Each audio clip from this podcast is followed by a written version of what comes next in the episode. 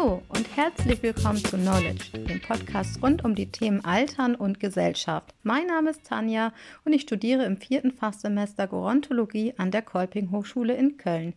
Dies ist eine Sonderfolge in unserer sechsteiligen Reihe Science Update. Viel Spaß beim Hören!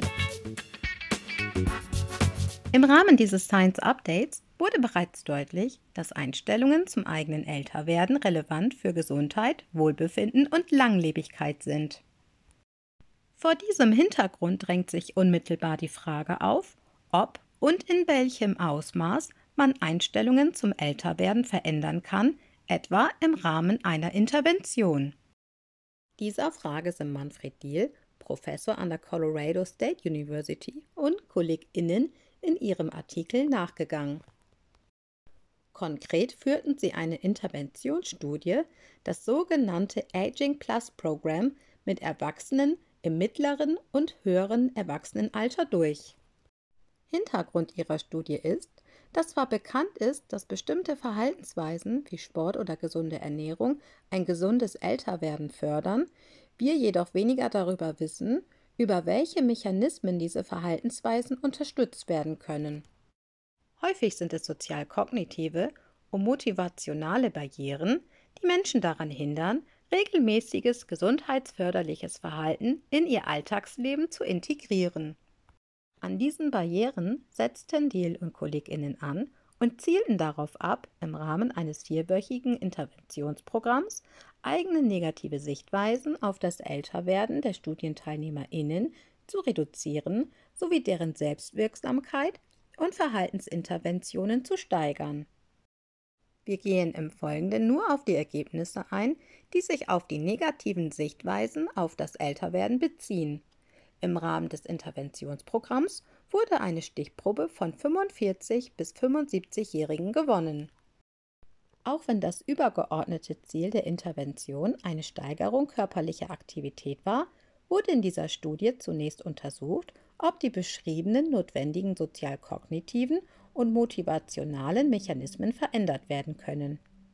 Die Annahme der Autorinnen war, dass unmittelbar nach der Intervention sowie acht Wochen und acht Monate nach Interventionsbeginn die Interventionsgruppe geringere negative Einstellungen zum Älterwerden und höhere Selbstwirksamkeit sowie stärkere Verhaltensintentionen aufweisen würden als eine aktive Kontrollgruppe.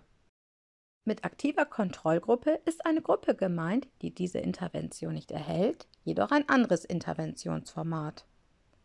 Die aktive Kontrollgruppe ist wichtig für die Einordnung der Ergebnisse, um zu zeigen, dass erzielte Effekte auf die konkrete Intervention zurückgehen und um idealerweise auszuschließen, dass irgendeine alternative Form von Intervention dieselben Effekte erzielen kann. 335 Personen wurden zufällig entweder der Interventionsgruppe oder der aktiven Kontrollgruppe zugewiesen. Das Aging Plus Programm, an dem die Interventionsgruppe teilnahm, bestand aus einmal pro Woche stattfindenden zweistündigen Sitzungen in Kleingruppen von 5 bis 15 Personen über einen Zeitraum von vier Wochen. In den Sitzungen ging es beispielsweise um negative Altersstereotype, falsche Vorstellungen vom Älterwerden, Vorteile von körperlicher Aktivität und Empfehlungen zum Umfang körperlicher Aktivität sowie Regeln zur effektiven Zielplanung. Neben Präsentationen fanden Gruppendiskussionen und Reflexionsübungen statt. Die Kontrollgruppe nahm an einer Gesundheitsfortbildung teil, in der über zehn Schlüsselfaktoren für ein gesundes Altern informiert wurde. Die drei Zielgrößen der Intervention negative Alterseinstellungen, Selbstwirksamkeitsüberzeugung und Verhaltensintentionen wurden vor Beginn der Intervention erfasst sowie unmittelbar nach der abgeschlossenen Intervention, dann erneut acht Wochen nach Studienbeginn sowie letztmals acht Monate nach Studienbeginn. Mit Altersstereotypskalen wurden die Einstellungen zum Älterwerden gemessen, indem die Zustimmung zu verschiedenen Aussagen abgefragt wurde. Erfasst wurden diese Stereotype über verschiedene Themenbereiche hinweg. Bezogen auf den Themenbereich Freunde und Bekannte wurden beispielsweise folgende Aussagen formuliert.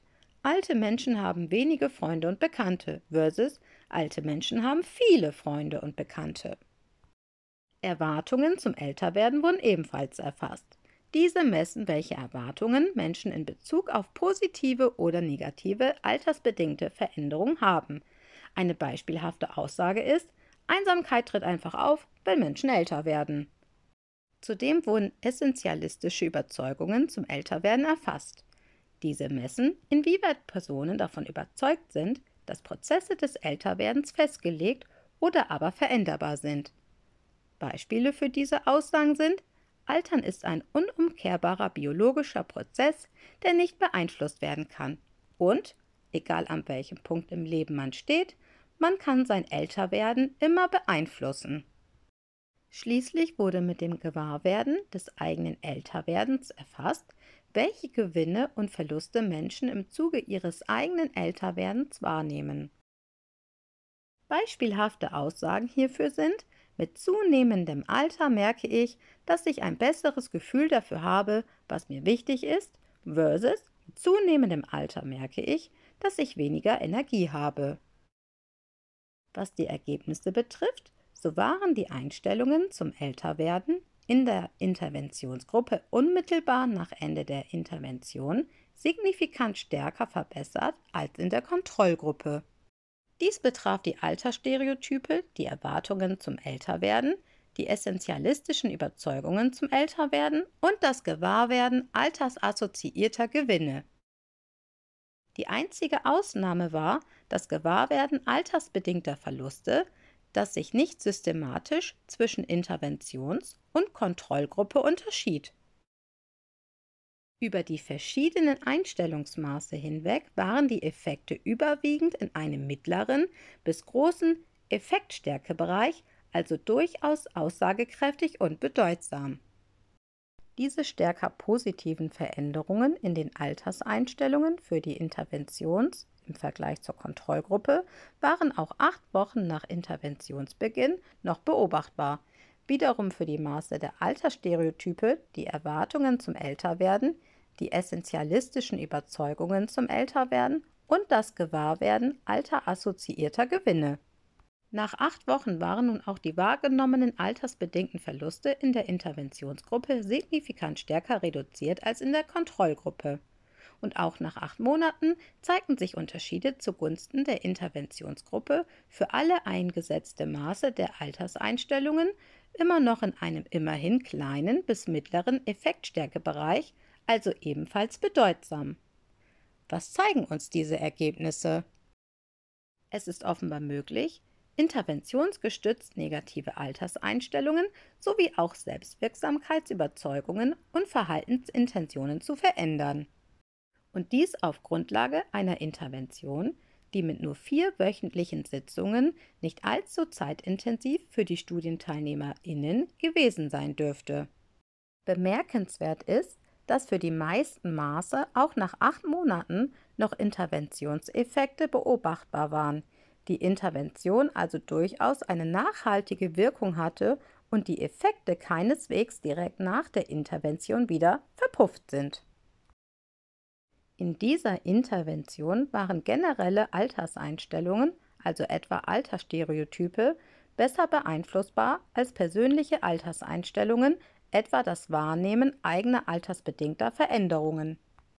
Dies könnte jedoch auch an dem psychoedukativen Interventionsformat gelegen haben, das stärker darauf abzielte, Altersstereotype zu korrigieren, während individuell wahrgenommene Altersveränderungen vermutlich weniger auf ein solches Interventionsformat ansprechen.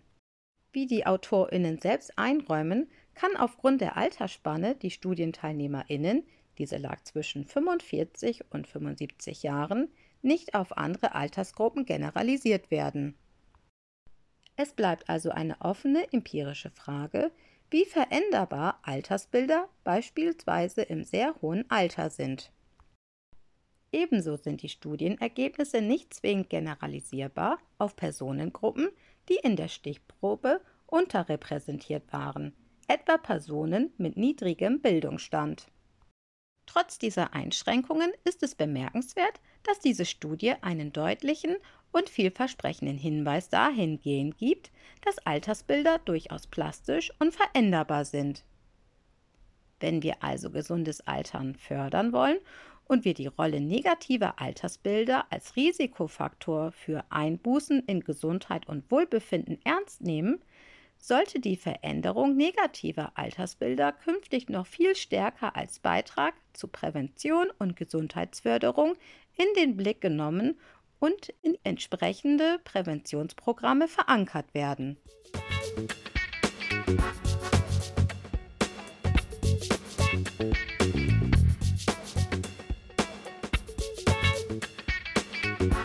Diese Sonderfolgen sind gefördert durch die Open Humboldt-Freiräume aus Mitteln der Berlin University Alliance im Rahmen der Exzellenzstrategie von Bund und Ländern. Die Förderung wurde vergeben an Markus Wettstein, der dieses Podcast-Projekt in Kooperation mit Tobias Müller und Knowledge gestaltet. Ihr wollt mitdiskutieren oder eure Gedanken mit uns teilen? Schreibt uns auf knowledge.de oder auf Twitter. Wir freuen uns auf den Austausch mit euch und auf eure individuelle Sicht auf das Älterwerden.